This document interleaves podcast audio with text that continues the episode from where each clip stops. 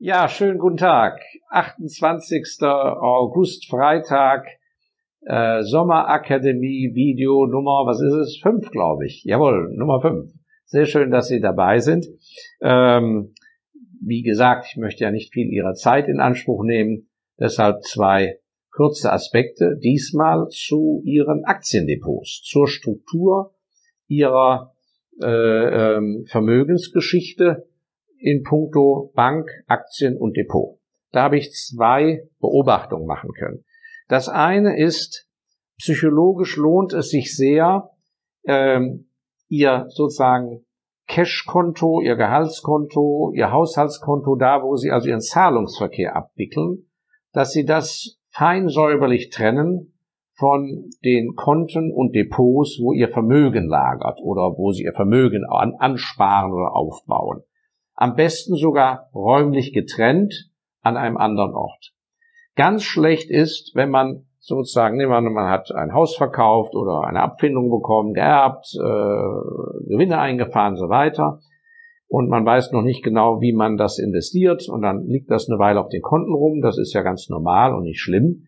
Aber es ist nicht gut, dieses Geld auf dem Konto zu haben, von dem Sie mit Ihrer Scheckkarte, mit Ihrer, in Ihrem Online-Banking mit ihrer Kreditkarte darüber verfügen.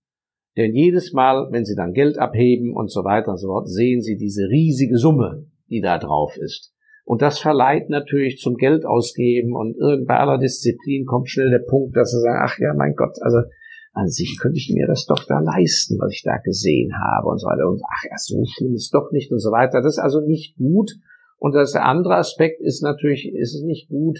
Also äh, die meisten Bankmitarbeiter oder alle Mitarbeiter sind ja äußerst seriös und gut ausgebildet und so weiter bei aller Kritik am Großbankensystem äh, und sind ja verschwiegen und ja auch zur Verschwiegenheit verpflichtet. Aber ich habe es auch schon erlebt, dass ich selber äh, in einer Zeit, als man noch gut in die äh, Gaststätten gehen konnte oder in die Kneipen, wie es im Rheinland heißt, dass ich da mit meinem rechten Ohr äh, mithören konnte, wie über ein Geschäftsfreund von mir, äh, ein der Bankbeamte ohne Namensnennung, aber dass man klar rausschließen konnte in der lokalen Gemeinde, um wen es ging, was der für großartige Börsengeschäfte gemacht hat und in welche Summen der sich bewegte. Also das habe ich tatsächlich vor vielen Jahren leibhaftig erlebt und das hat mich natürlich sehr schockiert.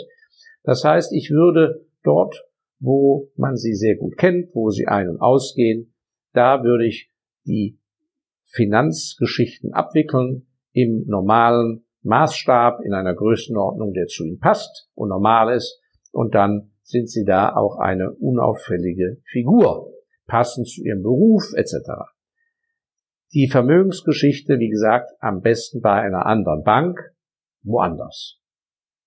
Und das ist weit verbreitet in Deutschland, dass Leute in Berlin leben, aber in Berlin haben sie nicht ihre großen Depots. Und genauso, wenn jemand in der Provinz lebt, kann es durchaus sein, dass er da ja sehr, sehr erfolgreich ist. Ähm, ich stelle immer wieder fest, dass die solidesten Privatvermögen in provinzielleren Standorten zu finden sind, weil die Leute natürlich sehr viel weniger abgelenkt sind in ihrem Ausgabeverhalten und ein sehr beschauliches, gutes Leben führen. Von daher bin ich ein großer Freund und Anhänger dieser Vermögen, dieser Privatvermögen. Aber es ist durchaus dann normal, dass man das Konto in einer Metropole hat. So, um einfach anderes Know-how anzuzapfen. Aber man kann es auch umgekehrt machen. Das ist der eine Punkt. Und der zweite Punkt, was mir immer wieder auffällt, ist gerade bei Investoren, die wenig unsicher sind oder sagen, ja, ich müsste jetzt auch mal was mit Aktien machen und dann läuft da das Vermögen doch langsam auf, dass sie nachher sagen, ah ja, das, ich verteile das auf drei Depots. Und dann macht die Bankvermögensverwaltung, die Bank A macht ein Depot, der private Vermögensverwalter macht das andere Depot, ich mache ein Depot dann selber, ja, da probiere ich auch mal so ein bisschen Spielgeld oder so. Und dann vielleicht sogar noch ein viertes Depot, äh, wieder ein anderer Verwalter oder eine andere Methodik. Ja, ich kann nur sagen, das ist natürlich leider weit verbreitet, bis hin zu manchen sehr vermögenden Family Offices mit professioneller Mannschaft. Äh, und da gibt es einen Fall, ich nenne keinen Namen, die sind stolz darauf, äh, den Deutschlandachter zu führen. Das heißt, die haben acht Vermögensverwalter, die lassen die gegeneinander laufen, wie man sagt. Und einmal im Jahr fliegt der Schlechteste raus, wir haben schlechtesten abgeschnitten nach, nach zwölf Monaten und dann wird die achte Stelle, der achte Stuhl wird besetzt. Nichts gegen diese Leute. Jeder kann, wir sind in einem freien Land und sie können mit dem geltend machen und tun, was sie wollen.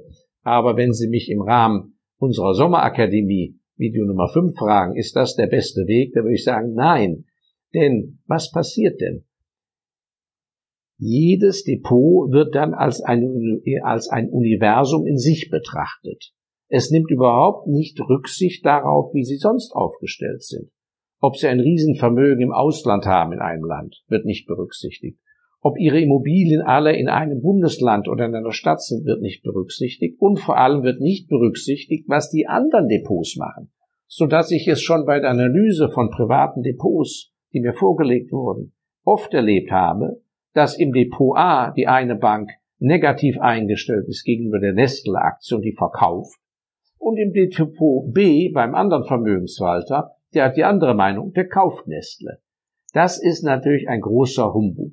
Also, es ist sicher richtig, nicht alles ab einer gewissen Größenordnung, nicht alles in einem Depot zu haben und alles in einer Bank. Vielleicht zwei Banken, je nach Vermögen drei Banken. Aber Sie müssen der Kapitän am Steuerrad sein und Sie steuern Ihr Gesamtvermögen. Und man kann es dann so aufteilen, dass man sagt, okay, hier mache ich nur große Aktien, Blue Chips, oder alles außerhalb Deutschlands. Hier mache ich nur deutsche Aktien oder hier mache ich was auch immer, nur Fonds und so weiter. Aber eine intelligente Aufteilung. Und entscheidend ist, dass Sie diesen Überblick haben und wissen. Die Bank selber braucht überhaupt nicht wissen. Die sieht nur, mein Gott, hat er eine einseitige Geldanlage. Aber das stimmt ja nicht, weil Sie haben ja Ihr Gesamtuniversum im Blick. Und deshalb propagiere ich ja immer, ich bin ja selber gelernter Bankkaufmann, aber muss wirklich sagen, wenn Sie es klug anstellen, dann ist die Bank, was ist die Bank? Der Kühlschrank. Der Kühlschrank, wo Sie halt Ihre Sachen reintun. Aber Sie lassen ja zu Hause auch den Kühlschrank nicht entscheiden, was, was an Bier reinkommt oder wie viel Wurst und so weiter. Also nutzen Sie die Banken, die Depots als Verwahrstellen, aber was da verwahrt wird, das müssen Sie im großen Überblick alleine oder mit Hilfe natürlich, müssen Sie entscheiden, und parzellieren Sie das nicht klein in der Hoffnung, na ja, dann wird nichts schiefgehen, wenn da drei, vier Mann ja alle rumwurschteln, dann wird schon klappen. Das ist leider eine Geschichte, die wird nicht gut ausgehen. Das kann ich Ihnen versichern auf der langen Linie und auf die kommt's ja an. So, vielen herzlichen Dank. Ein kleiner Sommergruß. Nummer 5 war das zum Thema Aktiendepots und äh, Konten. Und ähm, ich freue mich, dass Sie weiter dabei sind. Äh, bleiben Sie wohlgewogen. Ich möchte mal darauf hinweisen, ist auch am Anfang ja eingeblendet worden, der Zeitpunkt rückt näher, dass äh, nach vier Jahren mein zweites Buch auf den Markt kommt.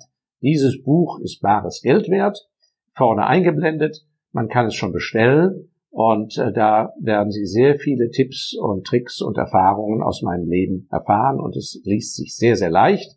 Es ist auch ein Link unter dem Video äh, angegeben, da können Sie direkt den Link machen äh, zur Bestellung des Buches. Es kostet genauso viel wie Buch Nummer eins. Und denken Sie mal daran, ich bin ja kein vollberuflicher äh, PR-Mann, ich bin kein Publizist, ich bin kein Schriftsteller, sondern ich schreibe äh, weshalb alle vier, fünf Jahre mal.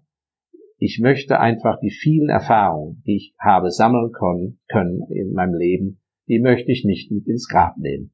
Und wenn es dann leicht und locker geschrieben ist, reicht es mir schon, wenn Sie nur ein oder zwei Gedanken mit nach Hause nehmen können aus dieser sehr leichten Lektüre oder dass Sie das jemand geben können, der daraus ein, zwei Gedanken zieht, dann weiß ich, wird das mehr Eindruck hinterlassen als ein ganzes Studium bei manchen Leuten. Das kann ich Ihnen wirklich versichern. Also, bald kommt's raus am 15. September und wenn alles gut läuft, und Sie gesund bleiben und ich gesund bleibe, sehen wir uns nächsten Freitag wieder. Vielen Dank. Auf Wiedersehen.